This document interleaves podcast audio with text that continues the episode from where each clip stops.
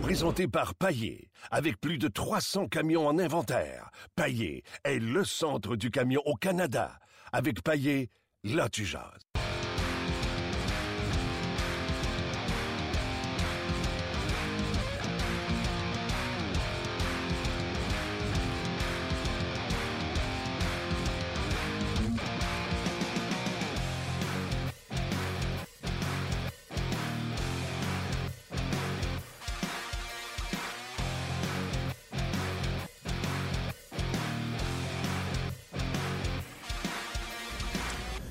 Bonjour et bienvenue à Ongears, édition du 23 euh, février 2017. Euh, Mon nom est Martin Lemay, en compagnie de Gaston Terrien.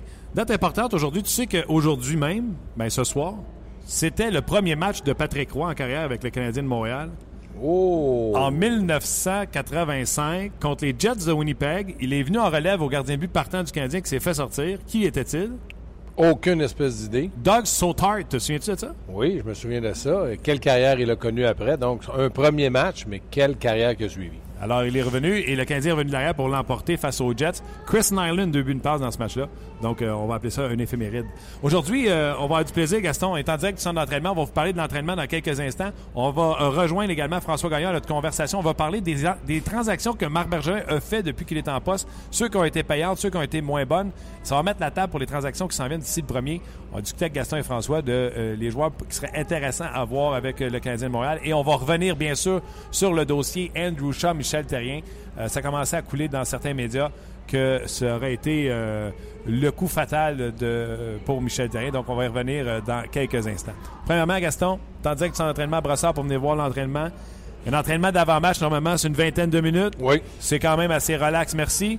On voit, on voit des petites différences depuis que Claude Julien est en poste. Bien, je pense que Claude Julien, Julien pardon, commence à mettre, comme je t'ai dit, ses griffes sur la glace aux entraînements. C'est lui qui dirige, il est sur la glace. Et ça, c'est tout à fait normal et c'est correct. Ce que je remarque, il faut dire qu'hier, il y avait un congé d'entraînement, mais il y avait tout le monde sur la glace. Oui. À l'occasion, euh, avec Michel en début de saison, Markov n'était pas là, Pacioretty. Mais là, tout le monde était là. C'est certain qu'hier, il n'y a pas eu d'entraînement, je me répète. Donc, je pense que c'était un bon entraînement pour se préparer pour les Islanders de New York. Puis tu en as parlé, euh, ce ne sera pas une proie facile. Non, et la grosse différence, je dirais, entre les deux entraîneurs, les gens veulent savoir c'est quoi la différence dans le style. Avec Michel Terrien, c'était sortie de zone rapide, des longues passes pour sortir de la, rondelle, des passes nord-sud. Avec euh, Claude Julien, on revient en groupe de 5 et on sort en groupe de 5 de, la, du territoire défensif. On a pratiqué ça pendant tout, euh, l'entraînement, au début en tout cas. Oui, puis Michel Terrien aimait beaucoup mettre un surnom pour entrer dans, la zone ennemie avec à deux pas à trois joueurs. du côté de Julien, il rentre un peu plus en largeur mais avec de la vitesse. Et quand tu regardes les deux philosophies, ça se ressemble beaucoup. Ça vient du Canadien de Montréal. Donc, tout ce qu'on fait, on apporte des petits ajustements pour euh, démontrer euh, notre philosophie. Puis la façon que Claude Julien entraîne est différente un petit peu de celle de Michel Derry. On va saluer tout de suite euh, François Gagnon avant de compléter sur l'entraînement. Salut François. François, es-tu là? Pas là. Ça dépend d'un coke. Bon, ben, aussitôt qu'il rappelle, on va le rentrer en ligne. De ce que je voulais parler de la fin de l'entraînement, puis je suis sûr que tu es d'accord avec moi. Euh, Carey Price, en fin d'entraînement, un entraînement de fête pratique qu'on appelle, là, où ce que tous les joueurs se massent autour du filet et tentent de marquer contre euh, le gardien B avec la même rondelle. C'est un petit jeu, ça. Un petit jeu. Ouais.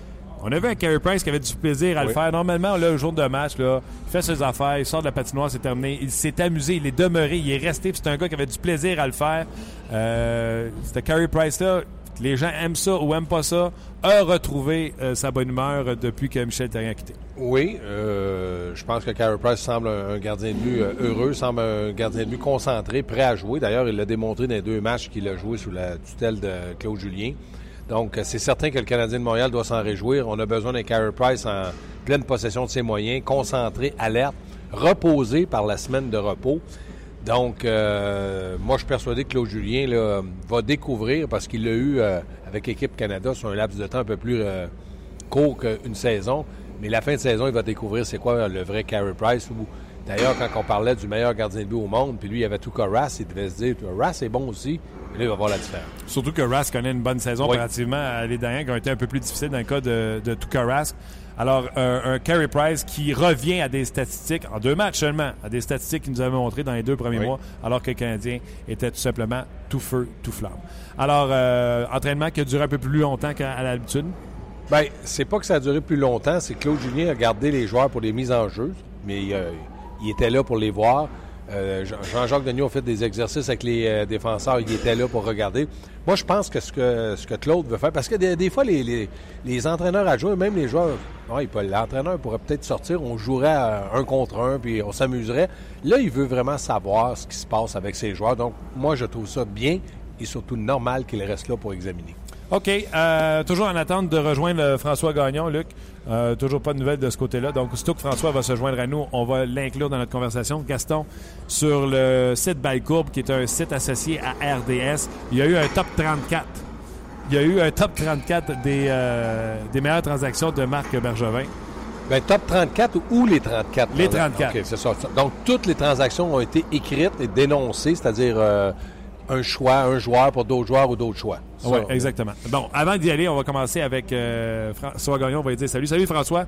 Rebonjour. Rebonjour. Tu as vu, et c'est de ça qu'on est à préparer parce qu'on a parlé de la pratique, ce qui s'est passé. Et là, je veux rentrer dans le domaine des transactions. Et euh, si euh, le passé est garant du futur, ben, ça va nous donner une idée.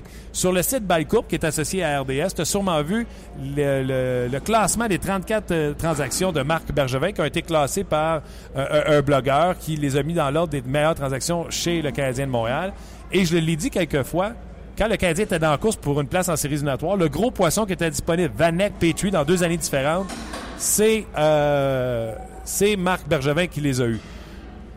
La meilleure transaction selon ce site web-là, et les gars, moi, je veux user de votre mémoire.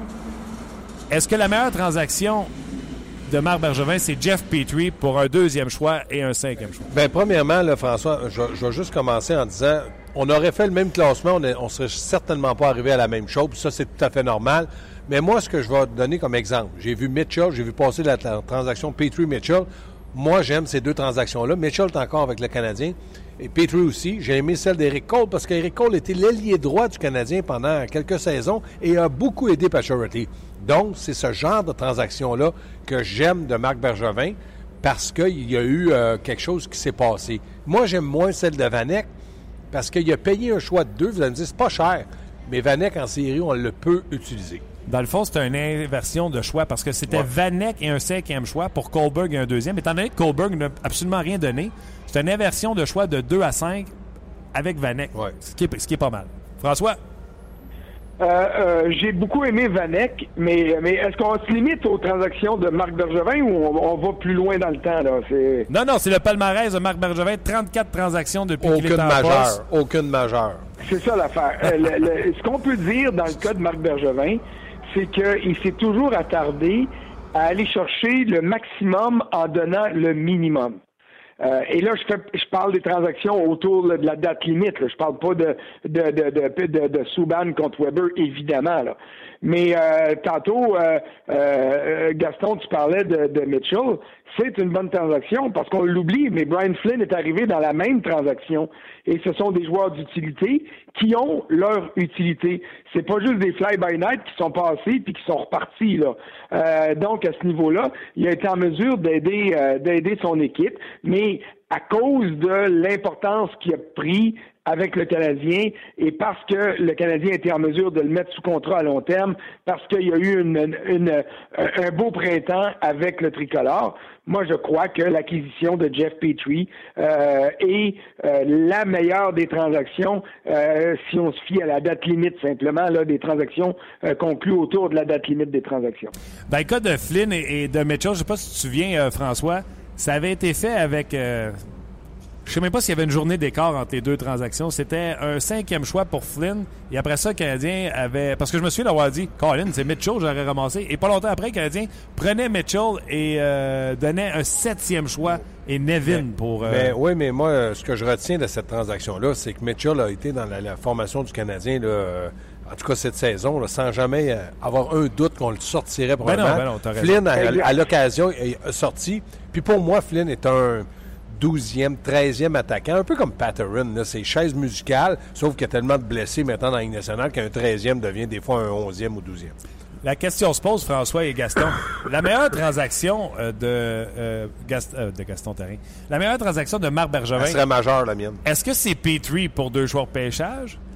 Est-ce que c'est Subban Weber? Ou est-ce que c'est Philippe Dano et un deuxième choix pour Dale Louise et Thomas Fleischman?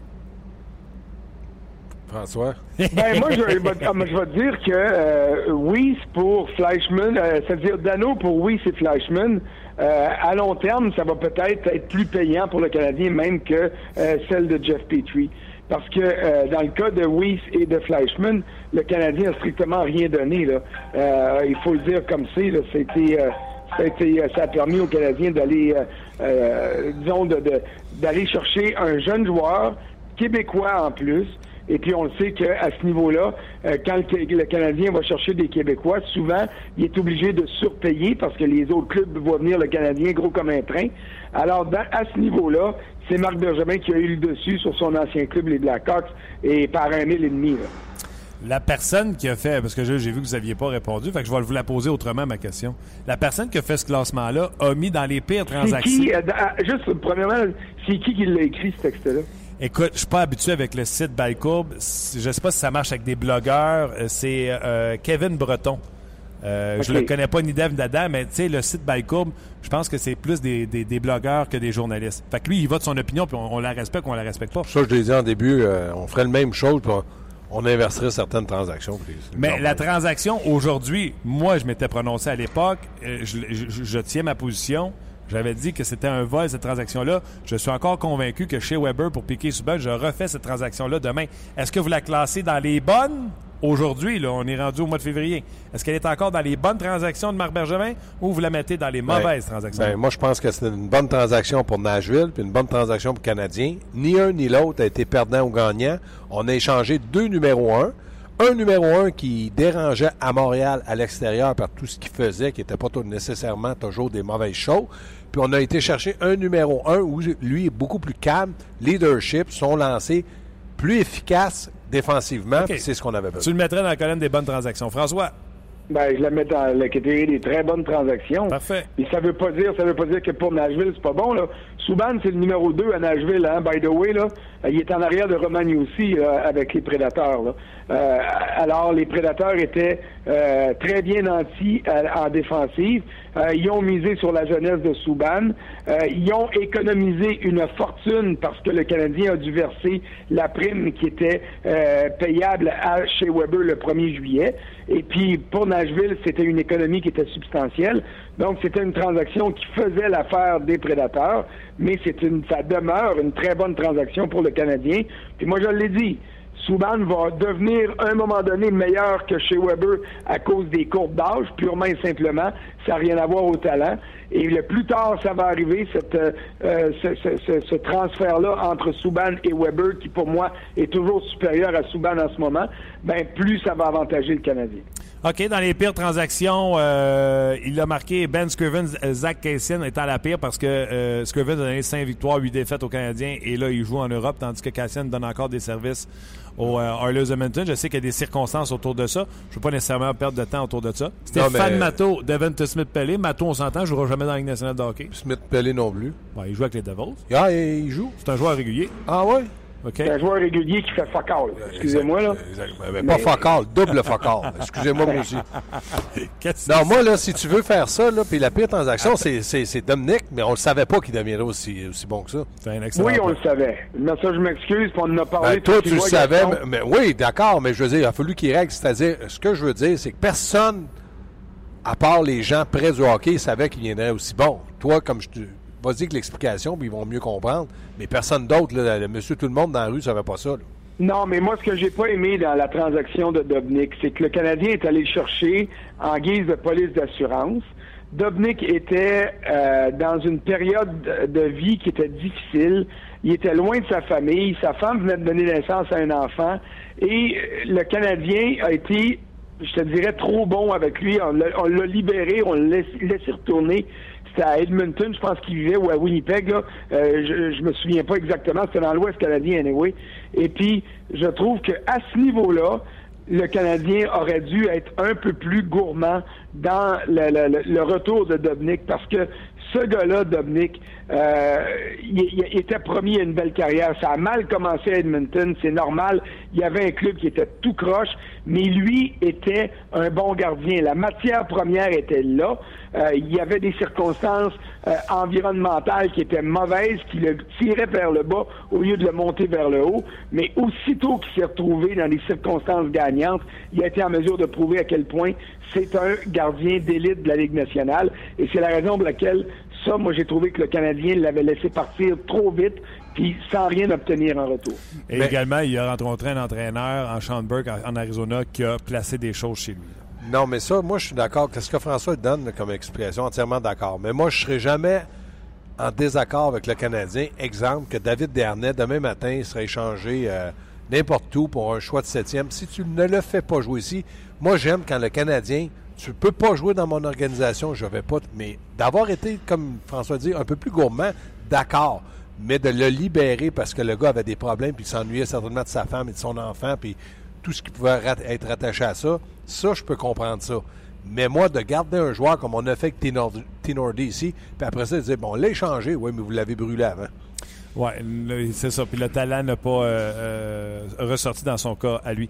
Euh, juste une petite parenthèse pour les gens qui nous suivent là, sur Facebook Live. un gros merci d'être là. Dans le fond, vous êtes connectés au podcast On qui est diffusé du lundi au vendredi sur le site de rds.ca et qui est toujours disponible en téléchargement gratuit sur iTunes.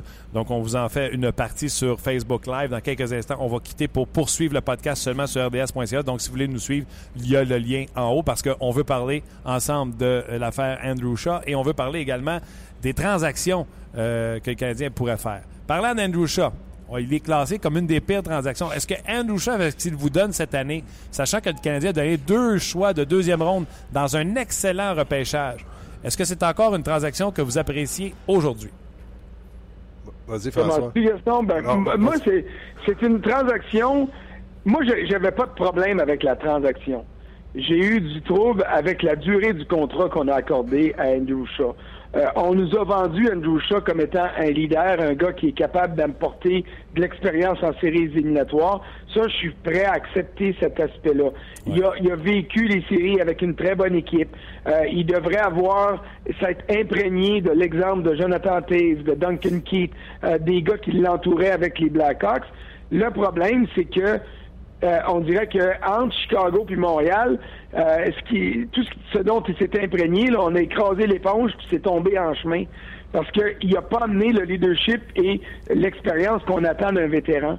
Il a mis cette équipe-là dans le trouble plus souvent qu'il l'a sorti du pétrin. Et c'est ce que j'aime pas dans la durée du contrat.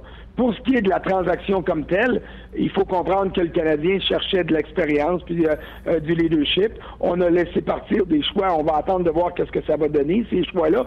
Mais euh, Andrew Shaw a je dirais, je dirais pas qu'il y a beaucoup à donner aux Canadiens, mais il y a des choses à donner aux Canadiens. Et le problème, c'est que ce qu'il a donné en bien, il l'a effacé en étant indiscipliné, euh, en écopant des suspensions, en, se plaçant dans toutes sortes de situations où il a fait plus de tort que de bien à son équipe. Je vais, répéter ma question juste pour être certain. En allant chercher Chat, alors qu'il est joueur autonome avec compensation, Marc Bergevin sait très bien dans quel ballpark qui va se trouver pour le signer. Donc, oui, peut-être qu'on peut trouver son salaire élevé, mais ça fait partie du deal. Andrew Shaw, avec son contrat de 6 ans, le salaire qu'il fait contre deux choix de deuxième ronde dans un excellent repêchage comme l'an passé, moi, je vous dis, je refais cette transaction-là parce que je, crois, comme toi, François, qu'il va donner quelque chose en Syrie. Vous autres, au moment où on se parle, est-ce que c'est une transaction que vous applaudissez encore ou vous ne la referiez pas? Non, moi, je pas. Moi, je, rejoins François. Moi, j'aurais donné 6 ans, mais pas au salaire. Parce que, comme tu dis, ça venait avec le package. Ça avec. Oui. Mais j'aurais dit non. Je vais te donner 6 ans, mais tu ne feras pas 3,9 millions par année. Ça, c'est pas vrai. Mais c'est ça qu'il fait, là. Fait que je te dis que si Shaw à 3,9 pour deux, non, deuxième choix, tu le fais pas? Non, je le fais pas parce que dans le moment, il empêche peut-être Marc Bergevin de manœuvrer sur sa masse salariale. Puis en plus de ça, on a acheté du caractère. À un moment donné, on peut-tu acheter un joueur de hockey sur la glace? Du caractère, ça fait partie d'un tout d'un joueur. Tu donnes pas de l'argent parce qu'il n'y a personne qui été capable de me vendre que ce que là, c'est un marqueur de 20 buts. Non, non, puis je ne crois pas encore, Moi, je refais pas avec le même salaire. La durée, je m'en fous. Ça, c'est le problème de Marc Bergevin. Mais le 3,9 millions, si je m'appelle Gallagher, moi, puis j'ai marqué des 15 ou des 20 buts avant, je me dis, oh, vous m'avez eu à, bon- à- à bon prix. Puis regarde comment est Gallagher aujourd'hui. Donc, ton tout, là, fait en sorte que non, je ne la referai pas. François, faut que tu Moi, tranches. J'ai dit oui. et on vient de mettre le doigt sur un bobo qui est encore plus gros, là. C'est que pour moi, Andrew Shaw, avec le contrat qu'il a là, oblige ses coachs à le mettre en avantage numérique, oblige les coachs à y donner plus d'importance qu'il en mérite. On a enlevé à Brandon Gallagher sa place au sein du deuxième trio. Là, je veux bien croire qu'il est revenu là, là. mais il reste que euh, on a enlevé la place à Gallagher pour la donner à Andrew. Et cette équation-là, pour moi, elle tient pas la route. Andrew devrait être en soutien à Gallagher et non l'inverse. Et c'est la raison pour laquelle j'ai pas de trouble avec la transaction comme telle, parce que Shaw dans mon équipe, dans un rôle de soutien, de troisième trio, je suis bien d'accord. Mais en, obligeant le coach à le mettre à la place de Gallagher, je trouve que ça cause plus de problèmes que ça donne des résultats. Donc, est-ce que tu es dans le clan du oui, tu refais cette transaction-là avec Martin ou tu es dans le clan du non avec Gaston? Ben, c'est- parce que ta question est, est- ta question est, est- est- est pas honnête dans le sens que moi la transaction, j'ai pas de problème avec la transaction. Les deux choix au pêchage, j'aurais pas joué pour le Canadien cette année là. Non. Alors que Shaw joue pour le Canadien. Mon problème, c'est le contrat qui donne à Andrew Shaw une envergure qui est supérieure à celle qu'il devrait avoir dans mon club. C'est Ouais. tout. Alors oui, je suis d'accord avec la transaction, je la fais, mais je ne donne pas le contrat que je lui ai, que Marc Bergevin y a donné. Tu la vas me nuance trouver- est là, puis est importante. Je comprends. Je comprends ta nuance. Je vais te poser la question. Il fait il a un contrat de 6 ans. Il fait 3,9 par année. Il t'a donné ce qu'il t'a donné puis t'a donné le deuxième choix. Je te demande, François, aujourd'hui, est-ce que tu la refais, oui ou non? Ben là, t'es, t'es, à la tête avec des bottines, là. La transaction n'a pas rapport. Il l'a signé après.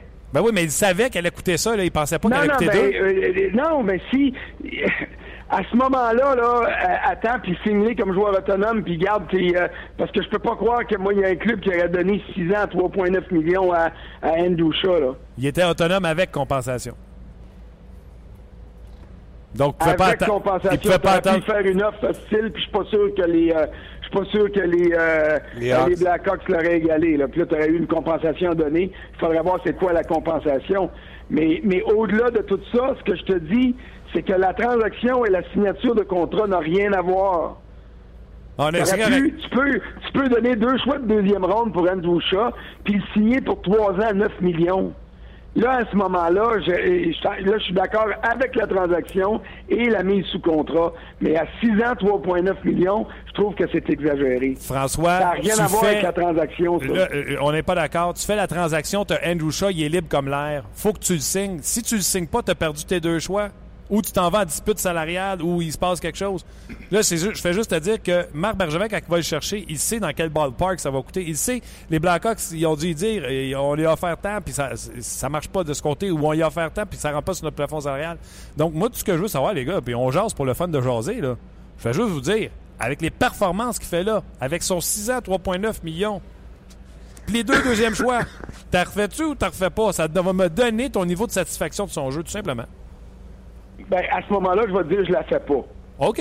C'est, on ça- y va avec euh, l'ensemble de. Si tu veux pas accepter ma nuance, là, puis je comprends que tu veux pas l'accepter, mais à, ce niveau-là, je la fais pas, puis je mise sur l'avenir, parce que on a, on a tassé Gallagher pour faire de la place à Andrew Shaw. Et, et c'est quoi? Vous avez raison pour Gallagher, puis je la comprends, ta nuance. C'est juste de. Ça nous amène à parler d'Andrew Shaw et du taux de satisfaction qu'on peut avoir avec son jeu, avec ce qu'on a donné, etc. Là, ce qu'on va faire, les gars, c'est on va arrêter le Facebook Live, on va aller euh, continuer le podcast, continuer à chicaner. Non, c'est blague. À jaser sur le rds.ca. Vous voulez avoir l'opi- l'opinion de Gaston et de François au sujet de cette histoire qui est sortie sur Andrew Shaw et Michel Terrien. On en parle et on parle également des signatures ou des transactions à venir chez le Canadien de Montréal. Donc, vous partez de Facebook, ça, il aurait fallu que je le dise avant de fermer Facebook. Vous partez de Facebook puis vous en venez sur le podcast jase. Saluez-nous sur la page, ça va nous faire plaisir de vous saluer. François, euh, Gaston, euh, le collègue Martin Leclerc a dit que euh, un coup de grâce, un des coups de grâce qui aurait été donné à Michel Terrien, c'est le match à Philadelphie. Euh, à la suite de la pénalité stupide, avons-le, d'Andrew Shaw en deuxième période. À TSN ce matin, François, émission que tu collabores également, On m'a fait jouer l'extrait où Sergio Momesso décrit le, regard de Michel Terrien envers Andrew Shaw quand il traverse la patinoire après sa pénalité. Vous le savez qu'en troisième, il n'a pas joué. Et selon les dires, entre les périodes, Michel Terrien aurait rincé Andrew Shaw, il aurait donné sa façon de penser. Et des vétérans, et on dit que Carey Price aurait été un là, se serait levé puis aurait dit là, c'est assez. Depuis le match Philadelphie, Canadien, une seule victoire à l'arracher en Arizona. Et selon plusieurs, c'est le point. Et il y a plus qu'un joueur qui se sont manifestés en disant c'est le point tournant, selon eux, pour Michel Terrien.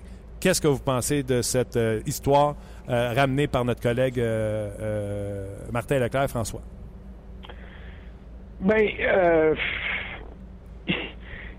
ce que, ce que je crois de ça, c'est que, bon, d'abord, si c'est rapporté de même, moi, je vais, je vais accepter cette version-là. Euh, on connaît tous euh, Michel Terrien. Euh, on sait que il y a des entraîneurs-chefs et Michel Terrien fait partie de cette catégorie-là qui ont, puis honnêtement, peut-être la majorité des causes nationales sont comme ça, qui ont des souffres-douleurs. David Bernel l'a été pendant un bout de temps. Andrew Shaw l'était-il devenu? il s'est exposé à le devenir avec ses pénalités ridicules et, et d'indiscipline qui ont coûté cher à son équipe. Maintenant, est-ce que c'est euh, c'est juste une goutte d'eau qui a fait déborder le vase? sais, depuis la semaine passée que je te dis, euh, il était clair que les vétérans en avaient assez. Et puis, il, était rendu sur le bord de dire on l'abandonne, notre coach. Et ça, c'est ce qui est arrivé. Puis on dit, bon, mais là, enough is enough, puis on oublie ça. Et c'est pas longtemps après ce match-là qu'il y a eu la rencontre euh, entre les vétérans et ou les leaders de l'équipe et Marc Bergevin. Et c'est certainement un des points euh, de discussion qu'il y a eu entre le directeur général et ces joueurs-là. Et c'est là où est-ce qu'un directeur général réalise que ses joueurs principaux abandonnent son coach et là, il devient dans une situation où il n'y a pas le choix. Il doit absolument euh, compléter, euh, effectuer un congédiement puis embaucher un entraîneur-chef par intérim ou un nouveau, comme il l'a fait avec euh, Claude Julien. Alors, je suis pas surpris par tout, non? Andrew Shaw est un joueur très populaire dans le vestiaire. Mais est-ce qu'un coach a le droit de réprimander un gars? Puis disons-le, on va dire la vérité, Shaw, il en a pris des stupides... tu sais, encore contre les Rangers, il en a pris des épaisses des pénalités. Ben, moi, je pense que Michel Terrien avait le droit de le faire. S'il ne l'avait pas fait, on serait encore en train de chialer après, de dire pourquoi il dit jamais rien, ou pourquoi il ne laisse pas sur le banc, ou pourquoi il n'envoie pas dans les gradins. Donc, la façon qu'il le fait, je n'étais pas là, donc je ne sais pas. Mais moi, je pense que dans un vestiaire de hockey, il s'en passe à tous les jours, au quotidien, des choses comme ça. Maintenant que des vétérans aient défendu, non, devant les joueurs, ça se fait pas, puis j'imagine que Michel n'a pas dû apprécier. Mais euh, Andrew Shaw, pour moi, euh, n'était pas euh, un joueur où Michel le, détestait. Au contraire, Michel aime ce genre de joueur-là. Il l'a souvent défendu. Mais moi, je suis d'accord de dire qu'à un moment donné, un entraîneur doit dire à un joueur, ça suffit. Puis ça, ça se fait.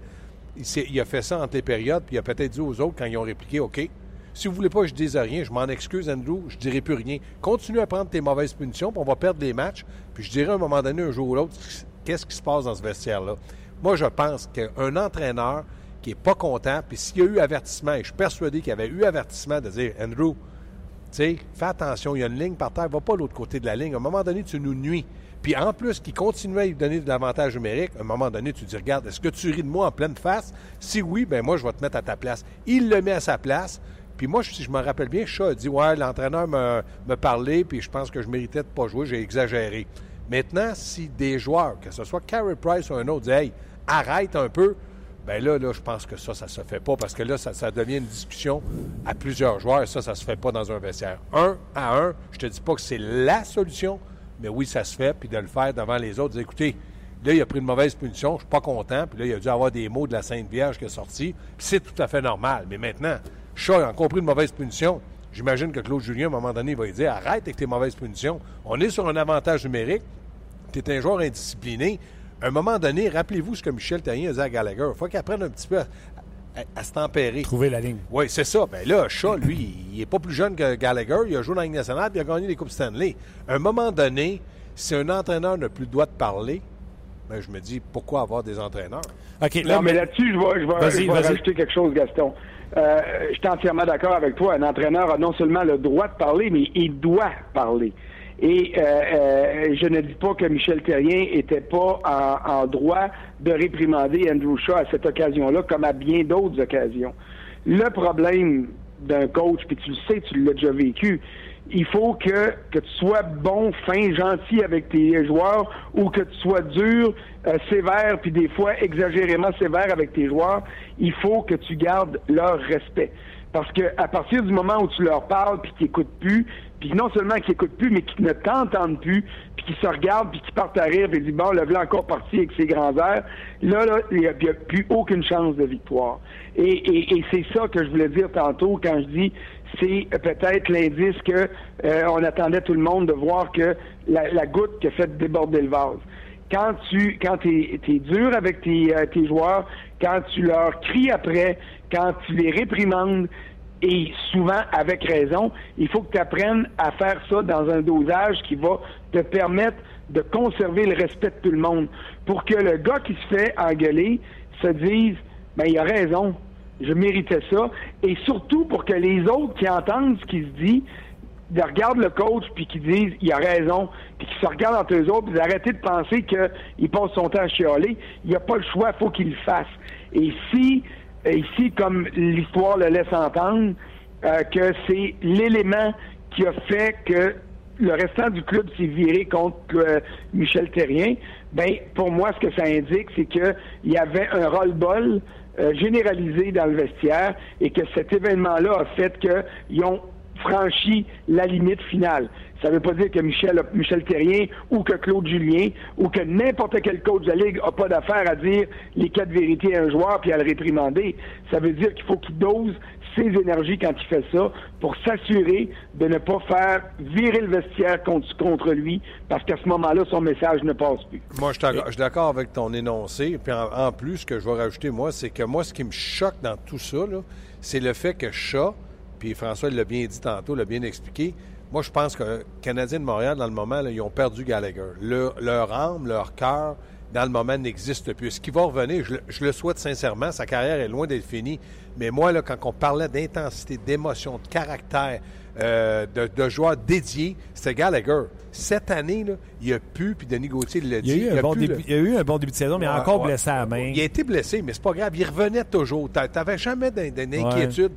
Là, je, le sens plus autant. Euh, je trouve ça dommage. Puis moi, je pense qu'en positionnant Chat, comme François a dit tantôt, sur l'avantage numérique à sa place, en lui donnant plus d'importance, J'espère qu'ils n'ont pas perdu Gallagher parce qu'à un moment donné, là, tu peux pas te permettre de perdre un joueur de ce niveau-là. Le temps passe tellement vite, François. Euh, là, moi, j'ai été bousculé par, par cette histoire-là là, aujourd'hui. Il y a une partie que j'ai lue. Il y a une partie euh, qui est véridique, qui est connue, là, Martin Leclerc qui, en a parlé. Et il y a une partie, puis là, je vais mettre des gants blancs jusqu'ici. Là. Celui-là, ça m'a été raconté à TSN, mais je suis pas certain des sources, puis je les connais pas. Donc, je mets des gants blancs sur la source. Lorsque Michel Terrien s'en est pris à Andrew Shaw, euh, il dévisage Andrew Shaw, encore un stare comme qu'il avait fait à Carey Price. Euh, peut-être que ça, ça hérite Carey Price de voir que son coach s'amuse à dévisager un peu tout le monde. Et ce serait Carey Price qui se serait levé dans le vestiaire pour dire à Michel Terrien, là, c'est assez. Et que Michel Terrien peut-être insulté de se faire arrêter par un de ses leaders, un de ses vétérans. Puis comme je vous dis, je n'ai pas de source là-dessus, mais c'est ce qu'on m'a raconté en ondes à TSN. Tu feras tes recherches, euh, François, je sais que tu es bien connecté. Terrien aurait regardé Carey Price du côté en disant Toi, commence par arrêter rondelle. moi, je, moi, je crois pas à ça. Non. Moi, je crois pas que Carey Price. Faire, je laisse faire vos enquêtes. Moi, je crois pas que Carey Price aurait fait ça. Puis dans quel but pour euh, humilier son coach? Pas l'humilier. Non, mais. S'il décide de défendre un coéquipier. Non, non, il ne défend pas un coéquipier. Il humilie son entraîneur face à ses coéquipiers. ça, ça voulait dire que c'était la fin. L'autre chose que Michel dit Toi, commence par arrêter rondelle. Mais là, s'il commence à s'injurier, c'est sûr que c'était la fin. Si c'est ça, ouais, mais je n'y crois pas. OK. François, tu veux-tu compléter Moi, je pense pas que ça puisse être rendu jusque-là. Mais, euh, mais si, si c'est arrivé, puis euh, écoute, euh, ça s'est déjà vu ailleurs. Là. je me souviens d'Igor Ulanov à, Phoenix, alors que les, les Coyotes jouaient à Phoenix au début de leur histoire là-bas. Igor Ulanov qui s'était engueulé vertement avec Dave King sur le banc. Ça voulait dire ce que ça voulait dire. Donc, il y a des situations comme ça qui arrivent. Euh, le niveau de nonchalance affiché par Carey Price dans ses trois, quatre dernières parties avant le congédiement de Michel Terrien, pour moi, était une indication claire qu'il y avait quelque chose qui fonctionnait pas dans le vestiaire. pas que Price était le seul coupable dans tout ça, mais qu'il avait comme perdu le feu sacré. Et la preuve, c'est sa manière de réagir dans le premier match contre Winnipeg et dans le deuxième à New York contre les Rangers mardi. Euh, il, a fait un statement, là, euh, Carey Price. le coach, l'ancien coach est parti. Il est redevenu le gardien dont tout entraîneur a besoin pour gagner. Alors à ce niveau-là, pour moi, il est clair qu'il y a eu une action-réaction. À quel point c'est allé? C'est-tu assez loin, allé aussi loin que tu le laisses entendre ou que l'histoire le laisse entendre? Moi, je peux pas embarquer là-dedans parce que j'ai pas l'information et je n'étais pas là, puis je veux pas faire de spéculation. Mais rien qu'à voir, on voit bien qu'il y avait un problème. Il reste à, tout le monde de déterminer la nature et l'étendue du problème. Je vous pose une dernière question, je vous laisse partir après parce que le temps a tellement passé. C'était un peu aussi ça le sujet. Je voulais parler des transactions passées et du futur. Canadien, vous avez un joueur parmi tous ceux qu'on entend qui sont disponibles, les Sharp, les Eves, les, les Shattenkirk. Quel est celui que vous aimeriez voir arriver à Montréal? Sharp, parce que je pense qu'il peut jouer sur un avantage numérique. C'est un droitier qui joue à gauche, il peut jouer sur les deux premiers trios. Puis si tu es content de lui, tu as une possibilité de le signer un an, deux ans. Mais moi, je pense que Sharp pourrait être. Puis en plus, il connaît la mentalité de Bergevin, ils se connaissent de ouais, Chicago. Pour moi, là, si tu veux aller avec un, joueur de location que je ne suis pas d'accord, c'est Sharp. François, avec tous les noms, puis peut-être que tu en as d'autres euh, qui t'ont été mentionnés. Si tu avais un nom que tu aimerais voir avec le Canadien de Montréal, ça serait quel? Ben moi, j'y vais avec un joueur de location parce que je veux pas trop donner à la date limite, puis je veux maximiser mes chances d'aller loin en série. Euh, moi, j'aime beaucoup Patrick Sharp, mais j'aime encore plus Patrick Eves parce qu'il connaît une meilleure saison. Il connaît la meilleure saison de sa carrière. C'est un vrai professionnel. C'est un gars qui comprend le hockey, qui connaît le hockey. Puis en plus, cette année, pour une raison que j'ignore, il est productif comme il l'a jamais été. Alors, je surferai sur cette vague-là et j'irai chercher ce gars-là. Le problème, un peu comme Sharp, c'est un allié qui peut jouer des deux côtés, mais le problème du Canadien est au centre. Fait que peut-être que Michel euh, Martin Enzal est un, est un meilleur candidat dans les joueurs de location. OK. Euh, réaction à la transaction de Ron Enze pour un deuxième choix et Danny Christo? Bien, je suis content pour eux autres. OK, François. euh, Ron Hainsey va pouvoir jouer son premier match en vie en séries éliminatoires. c'est vrai. Ça te montre la vraie valeur puis la raison pour laquelle ce gars-là s'appelle Hollywood. Euh, quand ça compte, euh, il est rarement là. Il ramasse. Je peux pas concevoir que ce gars-là est rendu à 16 ans dans la Ligue nationale. Euh, mais c'est la preuve que quelqu'un qui joue bien ses cartes puis qui fly under the radar partout là, puis qui se contente de faire sa petite affaire est capable de gagner 2 millions par année pendant 15 ans, 16 ans dans la Ligue nationale. Mais euh, j'espère que les blessés des Pingouins vont revenir à temps parce que je pense pas que ce gars-là est une solution à long terme. Et je vous dirais même, le 1er mars, c'est pas encore passé. Il peut changer d'adresse. non, je serais surpris. Euh, les gars. J'espère qu'il va s'aller dans un club qui ne fera pas une série à ce moment-là. Parce que comme ça, on va pouvoir, le, pouvoir l'étiqueter jusqu'à la fin de ses jours comme étant le gars qui a joué le plus de matchs euh, dans la Ligue nationale sans se rendre, sans disputer un seul match en série. François, je t'ai dit que Marc Bergevin a parlé au directeur gérant, ou en tout cas, la Caroline a parlé à Montréal dans la transaction de Samuelson pour euh, euh Keegan Lowe. Euh, si NZ n'est pas à Montréal, c'est parce que le Canadien n'était pas intéressé ou c'était trop cher un deuxième choix? Parce qu'ils n'ont pas besoin de lui. Parfait. J'achète ça. Moi aussi, je suis d'accord avec ça. Euh, puis je termine, Gaston, j'aimerais ça que tu racontes à François et aux gens euh, cette transaction de Keegan Lowe pour Samuelson. Comment tu me l'expliquais tantôt? Bien, je l'ai expliqué. C'est deux, deux fils que le gars à Kevin Lowe, le gars de Samuelson. Samuelson est dans le club ferme, puis c'est l'entraîneur. Il veut avoir son fils.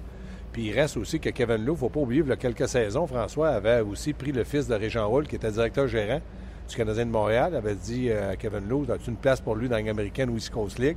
Donc, euh, Jean-François avait été euh, entraîneur dans l'organisation des Oilers d'Edmonton. Donc, on s'est L'ascenseur est peut-être revenu, je ne sais pas. Ça s'appelle un échange de bons procédés. Et voilà. Messieurs, vous aussi, c'est un échange de bons procédés. Vous avez été fait avec moi, vous m'avez donné du temps, euh, beaucoup de temps, puis on a eu du fun à jaser. Oui. Hey, François. On a toujours du plaisir. Est-ce que tu vas être beau aujourd'hui à RDS, François? Euh, ben, écoute, si, les maquilleuses font des miracles, peut-être que oui. Je pensais que tu étais pour me répondre, mon linge n'est pas encore prêt. On était chez, on était chez Ernest, nous, François, ensemble hier. Ah ouais? Ah ouais? OK. salut tout le monde. Salut François. Salut, on va saluer les maquilleuses qui vont avoir de l'ouvrage, euh, François. Bye, François. Bye. Salut. Belle fun. Euh, beaucoup de réactions euh, sur, sur Andrew Shaw, sur euh, les transactions chez les Canadiens, ceux qui ont été faites, ceux qui n'ont pas été faites. Bref, on en a eu en long et en large. Là, j'espère qu'on va avoir encore notre invité pour. on était supposé parler à midi et demi. Fait que j'ai pris du retard et j'espère qu'il attend toujours notre appel. C'est un journaliste qui couvre les Islanders de New York. Luc, tu m'as dit qu'on avait parlé avec un journaliste qui couvre les Islanders. Je sais même pas avec qui on parle. Arthur Staple. Il travaille pour le Newsday euh, avec, euh, à New York. Tu sais, quand je vous dis qu'on fait du live, Arthur Staple. Euh, donc, on va tenter de le rejoindre dans les minutes qui viennent pour nous parler des Islanders, de cette résurrection des Islanders de New York. je veux vous lire sur. dans le fond, il y a eu trois gros sujets. Hein. Les transactions que Bergevin a fait, le dossier Andrew Shaw, dans les deux cas, le refaire. Pas facile. La faites-vous encore, cette transaction-là d'Andrew Shaw pour deux deuxièmes choix connaissant le salaire? Ça, là, juste à ça, tout seul, cette question-là, là, Luc, là, c'est un sujet pour une journée au complet, ça. Oui, ben vous étiez parti pour ça, là. Après ça, on revient avec Andrew Shaw. Euh, les commentaires, est-ce que c'est sa situation à lui? Parce que lui, il n'a pas fait grand-chose. Il, a pris une pénalité puis il a mangé de la chute par l'entraîneur. Fait qu'il aurait été le, coup de massue dans le cas de Michel Tarien. Est-ce que c'est ça? Donc, vos réactions également à ça. Et également, euh, ce qu'on a parlé à la toute fin, euh, les joueurs que vous aimeriez voir arriver avec le Canadien de Montréal. Euh, bon, évidemment, Gallagher est, est, revenu dans les sujets de discussion par rapport à Shaw. Il y a Mario qui dit Gallagher est un joueur de deuxième trio, environ 47 points par année. Shaw est un joueur de troisième trio, environ 35 points par année. D'accord avec vous que Shaw ne doit pas passer devant Gallagher. Euh, commentaire de Mario. Je peux t'en lire quelques, quelques rapidement? Ben, euh, oui. Est-ce qu'Arthur est arrivé? Est-ce qu'on l'a en ligne? Oui, on l'a en ligne. OK, on va y revenir immédiatement après euh, Arthur Staple, qui est journaliste qui couvre les activités des Islanders de New York. Mr. Staple, how are you doing? I'm good, guys. How are you? Very good. Thanks for being with us. Sorry for a little bit. Uh, we we are catching our breath. Uh, we're a little bit late on the show right now. Um, so thanks to to being there. Uh, Doug Wade, since he took charge of the Islanders, is, if I'm not mistaken, 11 4 and 1. What is he doing differently than Jack Capuano? Um, you know, I think it's uh, it's just hearing a different voice sometimes. You know, it's a bit of a cliche, but uh, in coaching, you know, I think Jack Capuano was there for almost seven years, and I, you know, a lot of the guys who have only been with the Islanders that's the only person who's coached them in the NHL. So sometimes the message gets a little old. And, uh, you know, I think Doug not only bringing a different sort of message and, and communicating a little differently, just making some small changes with, uh, you know, on the ice, trying to make them a little bit stronger in their own end. They were giving up a lot of shots uh, and a lot of uh, good chances before he took over, and they've started to change that. But I also think they were playing a little bit better uh, the last 10 or 15 games under Jack Capuano. So I think it's it's also partially just a continuation of them uh, improving after a very bad first 20 or 25 games. It's funny you mentioned that because I was looking at the schedule of the Islanders and they were, like you said, winning. And I think before Jack got fired, they won by a, sh- a shutout against Boston, if I'm not mistaken. And uh, it was a very gutsy move because you move a coach who start to win again if you bring Doug Wade and he doesn't win like Capuano was doing it before he got fired, there would be uh, some uh, whispering in the in the second floor. For sure, and I think Garth Snow, you know, his motivation for doing it was more uh, was not really based on on changing things up this season. It was more, um, you know, he uh, he and his and his new owners had asked for permission to speak to Gerard Gallant, um, and I think uh, Garth Snow felt it was a bit unfair to be searching for Jack Capuano's replacement. excuse me, while he was still coaching. So they uh, they let him go, and uh, you know, still with 40 games left in the season, I, you know, a, a secondary uh, reason for doing it, obviously, is that there was still time for them to make the sort of run that they've made and, and give Doug Wade a chance because Doug had been Jack Capuano's assistant for five seasons. He's an assistant general manager, and uh, there was certainly the possibility that at the end of the season, if they missed the playoffs and continued to play poorly, that no one would be left. So, I think uh, I think it was partially just to just to give Jack Capuano the respect of, of not coaching while looking over his shoulder and uh, and seeing if they could turn it around. And really, uh, I think uh, even Doug Wade might be surprised at how quickly they've they've been able to, to rise in the standing. Understand. Let me go with a quick translation here for our listeners, and I'll, I'll be back to you uh, right away. Um, en conversation avec Arthur uh, Staple, journaliste qui couvre les activités des Islanders de New York, j'ai commencé par, lui demander la différence entre Doug Waite et Jack Capuano. Il dit ben, comme un peu tout le monde, là, quand a un changement d'entraîneur à différentes voix. Ça faisait sept ans que Jack Capuano était là. Quelques petits euh, changements euh, donnent moins d'occasions de marquer euh, qu'on le faisait sur Jack Capuano. Par contre, Jack Capuano connaissait du succès. J'ai dit oui, mais c'était risqué là, de changer Capuano. Il avait recommencé à gagner au moment où on a congédié Capuano. Il a dit oui, mais je pense qu'il y avait une question de respect envers Jack Capuano parce que les rumeurs voulaient que les Islanders aient déjà demandé la permission aux Panthers pour parler avec Gérard Gallat. Donc pendant qu'il est entraîneur, on, on, essayait de lui trouver un remplaçant. Donc, on l'a laissé aller, remplacé par Doug Waite.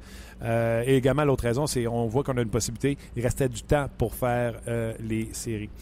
Uh, Mr. Staple, John Tavares didn't have a good start this year, uh, but I feel like he started to get his game back before uh, Jack Capano got fired. Do you feel the same way? And do you feel like Sidney Crosby did when Uh, Johnson was fired in Pittsburgh. Uh, we saw the old Sidney Crosby back. Uh, Carey Price looked awful before Michel Therrien got fired.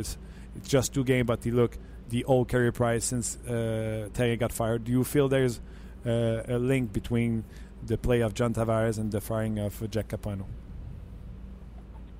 Uh, I think you're right that he was he was certainly playing better uh, the last few weeks with Jack Capuano, but I, I also think uh, he has raised his play, and and to me, the simple fact is he's the captain of the team, and I think he took the firing uh, very personally. You know, he and Jack had a good relationship. Uh, Jack was, uh, you know, his coach for almost seven years, and uh, you know, I don't think you can succeed in a job like that when, when your star player uh, doesn't get along with you. So I think they had a good relationship, and and the firing really, uh, I, I think uh, John Tavares took it very seriously and very personally. Thought that he he had failed as the best player and the captain, and I think he's uh, tried to raise his play, and that's really, uh, you know, in all the time he's been with the Islanders, that's kind of how he's he's led. He leads by example. He tries to be the hardest working guy on the ice and, and doesn't say a whole lot off the ice. And I think his relationship with Doug Waite um, has also helped because they have a relationship going back to when they were teammates with the Islanders. Uh, John Ferris is a rookie, lived uh, in the guest house uh, behind Doug Waite's house on Long Island when uh, when Doug was the captain. So mm-hmm. I think that helped smooth the transition too. That uh, that it was a familiar person that uh, that John Tavares knew very well and, and knew what sort of message he wanted to send, and I think he's been able to kind of bring that to the rest of the team. I have to ask you the question because I know it's not from New York, but we heard so much rumor or people want John Tavares to be uh, to be traded or to be in uh, on another team. Do you think John Tavares will be uh, Islanders for a long time, or do you think it's possible if he say to guards no this summer because they can sign him this summer, he doesn't want to sign an extension? Do you feel the Islanders could take the chance to trade him instead of losing him for nothing?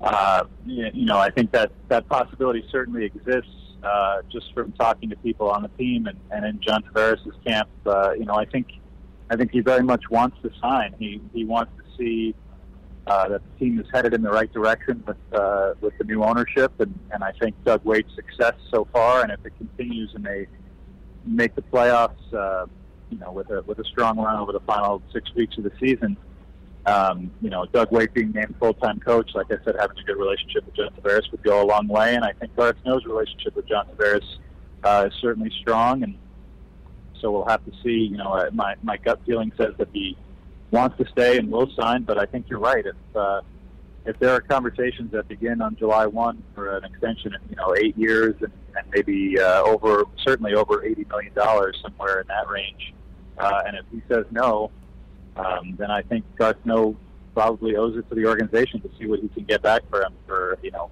for that just the one year left on his deal. It's uh, it would be a, certainly a painful thing for Islander fans to see the best player they've had in 30 years go elsewhere. But if he doesn't want to be here, then they you're right. They certainly do have to try to get something for him and, and help that use that to help rebuild and, and start back over.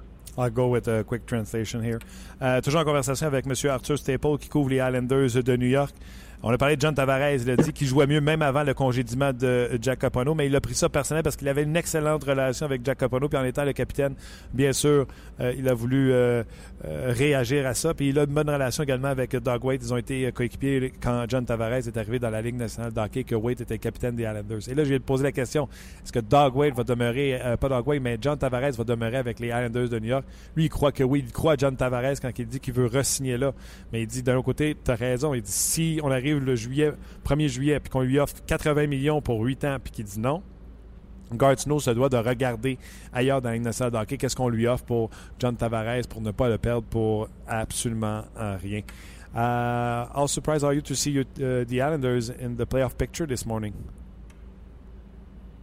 Very surprised. I think everybody, probably outside of the, the 20 or so guys in the locker room, uh, would probably be surprised. It's, it's been a very quick turnaround considering, uh, you know, Doug Waite took over just a little over a month ago, and like you said, they were coming off a good win in Boston. But um, he came in and, and put the standings up on the board in his first day and showed the Islanders they were in last in the Eastern Conference. And I think he wanted to make them aware of not only uh, where they were, but where they could get to with, uh, with just some small changes and a few a, a few more games won and a, and a bit more consistency. And it really is a bit shocking. You know, you had to figure that some of the teams in the East could not keep up the pace that they were playing at, but also the Islanders have really had to um, had to you know raise their level and you know um, John Tavares playing well, Josh Bailey playing well, Nick Letty I think has been playing very well uh, of late, and and two of their big free agent additions, Andrew Ladd and Jason Chimera, have started to score the way that the uh, the Islanders thought they would when they brought them in, and I, and I think the biggest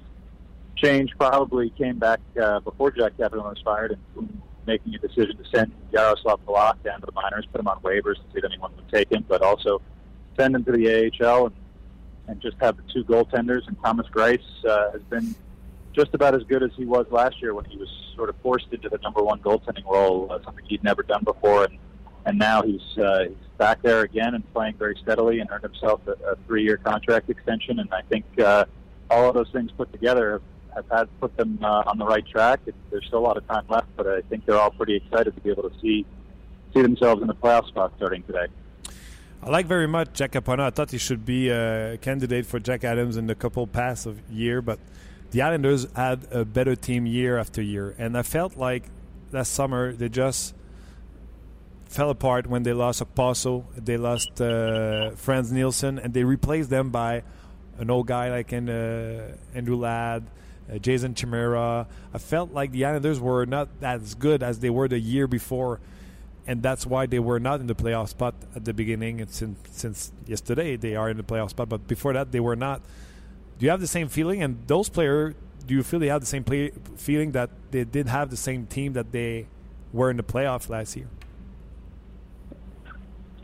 Yeah, I think uh, you know. Uh, it, it seems pretty pretty set that Kyle Pozo was going to go elsewhere. There were barely any contract talks the summer before, and I think uh, both sides knew that they were looking to move on. And, and uh, there were certainly some rumors around and, and hearing some things that they were trying to get in to make a big pitch to Steven Stamkos to come to the Islanders before he signed uh, back in Tampa right before free agency. So I guess uh, Andrew Ladd, you could say, was their plan B.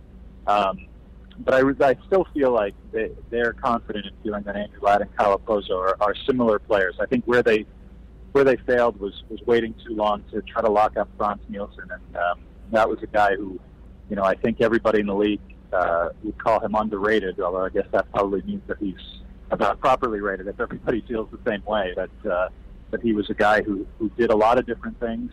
Uh, played on the penalty kill, played on the power play, took a lot of important face-offs. Was either a second line center or was versatile enough to play on the left side with John Tavares when they needed him to. So um, I think that was a big loss. He was certainly a guy who wanted to stay and was saying, uh, quite honestly, that he had no intention of going anywhere else. And the Islanders, I think, were sort of waiting to see what they could do with Stamkos or waiting to see what they could do as they got closer to July 1. And it got too late. It teams were uh, were calling Franz Nielsen that week before free agency, and he got it in his head that he might be interested to go somewhere else and, and ended up in Detroit. So um, I think that was probably their biggest mistake.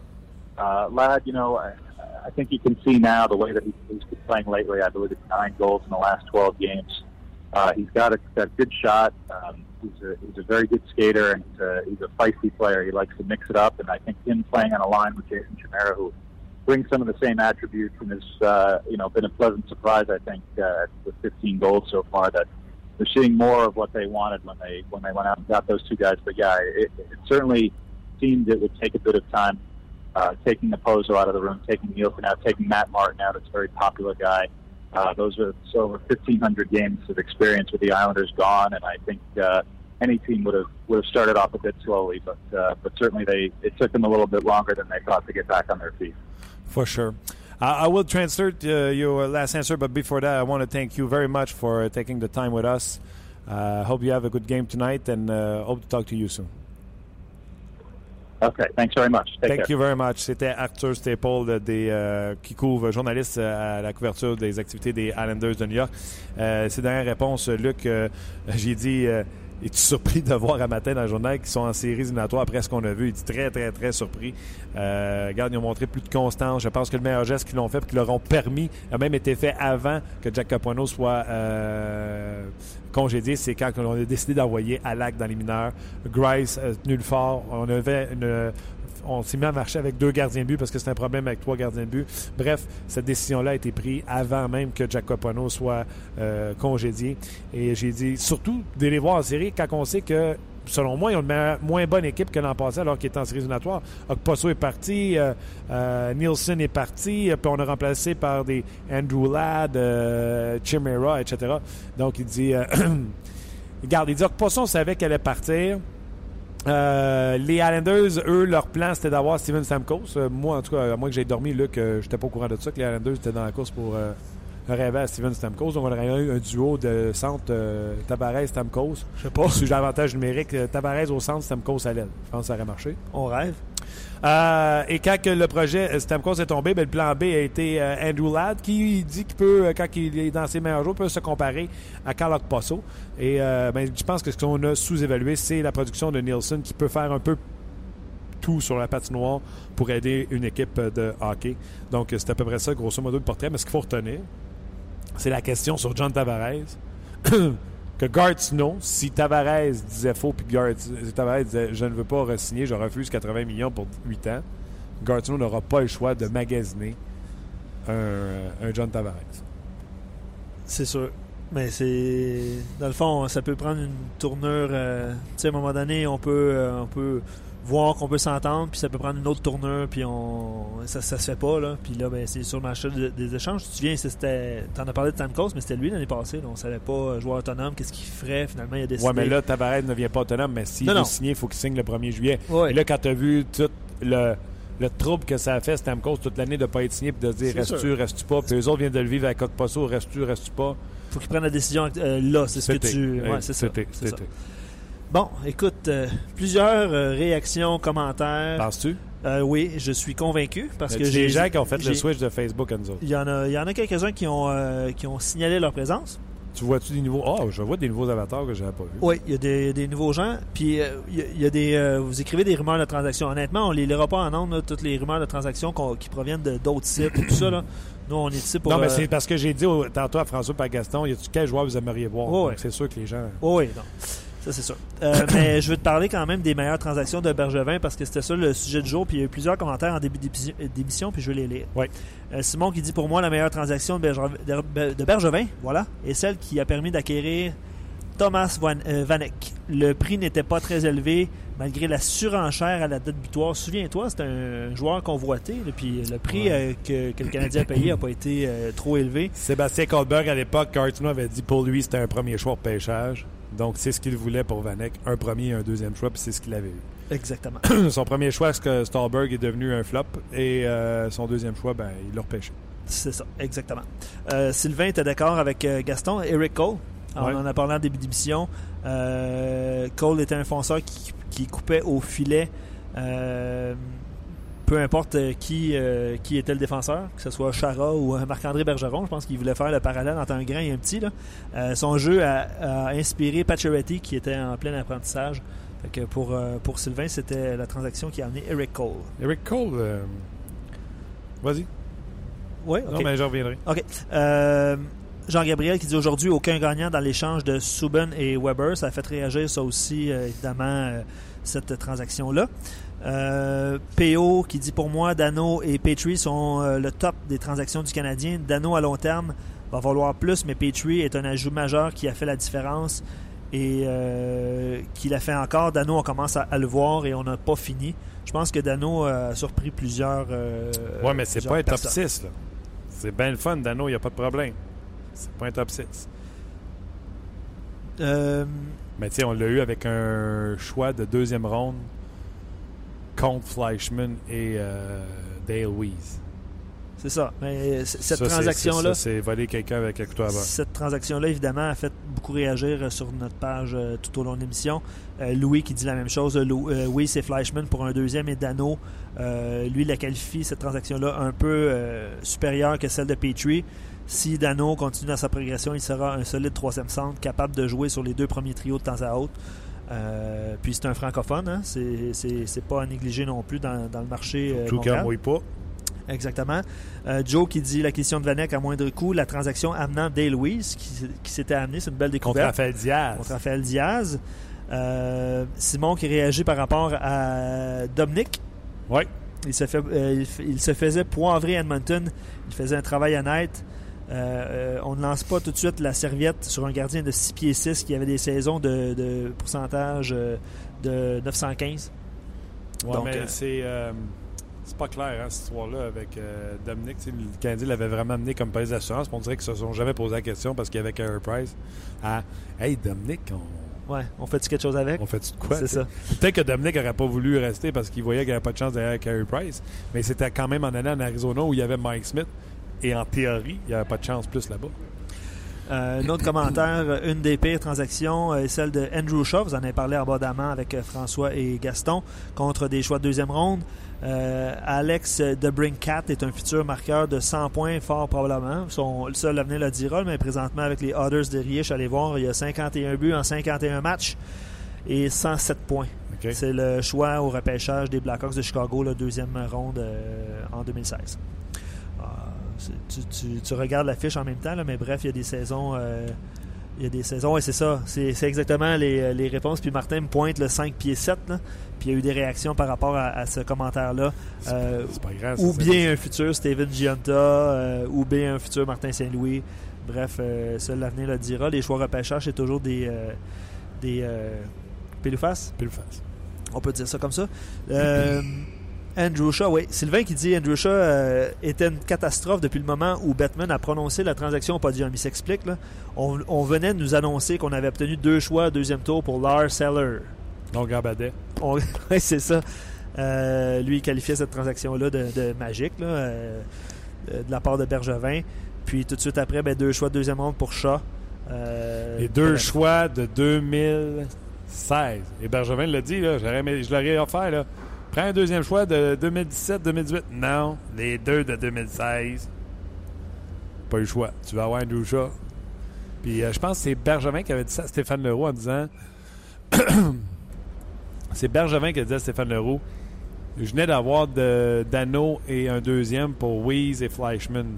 Fait que je pense qu'il m'attendait dans le détour quand j'ai eu Andrew Ah, Shaw. c'est sûr, pas de doute. Puis euh, tu dis ça, puis il y a eu beaucoup de réactions, de commentaires par rapport à, à- à ces deux transactions-là. Euh, Ouais, Phil qui dit Bergevin n'a pas été chercher Rick Cole, il l'a échangé contre Ryder et un troisième choix. Il était là sous Jacques Martin en 2011-2012. Faudrait. euh, c'est- Phil qui nous écrit ça. Ben, c'est Bref, peut-être. euh, la transaction, c'est peut-être Gaston qui l'a mal dit. Ouais, mais- c'est ça. C'est ça.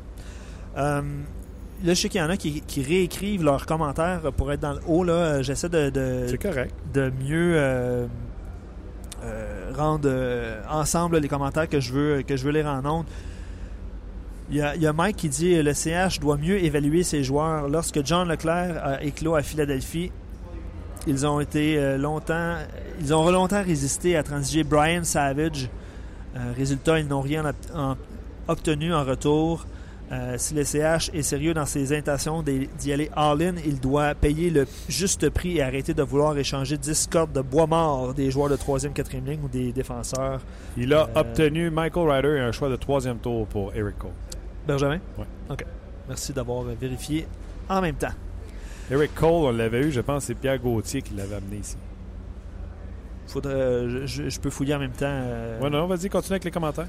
Euh, D'autres commentaires. Bon, je retrouve ma page. Euh, Marco, euh, euh, tout au long de l'émission, nous disait est-ce que. Puis je te pose la question en même temps. Je t'écoute. Est-ce que Grigorenko serait une solution au centre? Ça répond à la question, j'imagine? Je réponds. Ok. Ben non, ben non, on arrête. J'aime bien Verbata ou Verstig. Ça, c'est d'autres noms qui sont revenus. Verbata, Vertig, Vertig, t'as Calgary. Calgary, quand même, ça va pas une place en série. Non. Canadien, euh, il était avec les Oilers d'Edmonton. En Caroline, trade from Montreal. Il a signé autonome, Eric Cole. Pierre était- Gauthier avait signé Eric Cole comme joueur autonome. raison. Puis il l'a échangé par la suite. euh. Marc Bergevin l'a échangé aux Stars de Dallas contre Michael Ryder et Connor Crisp. Donc, c'est pas Bergevin qui a signé joueur autonome, euh, Eric Cole. Non. C'est ça. Et voilà. Merci beaucoup de la précision. Parce que là, c'est parce que Gaston l'a mal lu. Gaston, il a dit euh, c'était une bonne acquisition, Eric Cole, parce qu'il coupait au filet puis il a aidé euh, Ouais. Euh, Max Pacioretty. Ouais, Ok, c'est je comprends pourquoi le monsieur était comprenable. Euh, ben, écoute, euh, vous avez été euh, encore une fois super nombreux à, à réagir tout au long de l'émission, tant sur Facebook C'était le fun. que sur notre page On Jase. Euh, évidemment, beaucoup de réactions par rapport au, au discours de, que, tu as mentionné par rapport à Terrien et Andrew Shaw. Ouais. Euh, tout dépend euh, de ce que Terrien a dit et comment il l'a fait. Ouais. Par contre, quand un joueur fait des conneries à répétition sur la glace, il faut finir par lui dire. C'est la discussion que vous avez eue avec Gaston et François, puis ça a fait beaucoup réagir aussi. Donc, je vous invite à, à continuer. Nous écrire. Ouais. Dites-le à vos amis qu'on est là. Euh, on sera là encore une fois demain. On se fera également un Facebook Live en début d'émission sur la page de On Jase. D'ailleurs, Luc aime ça de vous dire allez vous abonner à la, plage- à la page Facebook On Jase. C'est sûr. C'est sûr, on partage avec la page d'RDS, donc un petit peu plus de portée, mais éventuellement, page on jase. Moi, je veux jaser avec vous autres. là. On s'écrit de temps en temps. On Jase. On est des amis. Luc, un gros merci. merci également à je- vous d'avoir été là. Je finis, je finis euh, par rapport à Andrew Shaw. Ouais. Les gens écrivent. Oui, ça va. Euh, on va voir sa, va- sa vraie valeur en série. Oui, c'est vraiment les commentaires qui sont ressortis. Oui, la transaction, bon, euh, Andrew Shaw devrait en donner plus, tout ça, là, mais euh, je pense que les gens veulent le voir en séries éliminatoires, ce qu'il va apporter. Il y a deux Coupes Stanley avec les, Fla- avec les Flames, avec les Blackhawks, Ouais. bien entourés. Ouais. On verra ce que ça va donner. OK. Luc, un gros merci. Merci, Martin. Merci à vous euh, de nous choisir pour votre heure de lunch. Et merci également à notre commanditaire euh, GM Payé qui nous permet de produire euh, ce podcast à tous les jours de la semaine. Donc, un gros merci d'avoir été là. On se reparle demain pour la dernière de la semaine. On jase. On jase vous a été présenté par Paillé. Avec plus de 300 camions en inventaire, Paillé est le centre du camion au Canada. Avec Paillé, là tu jases.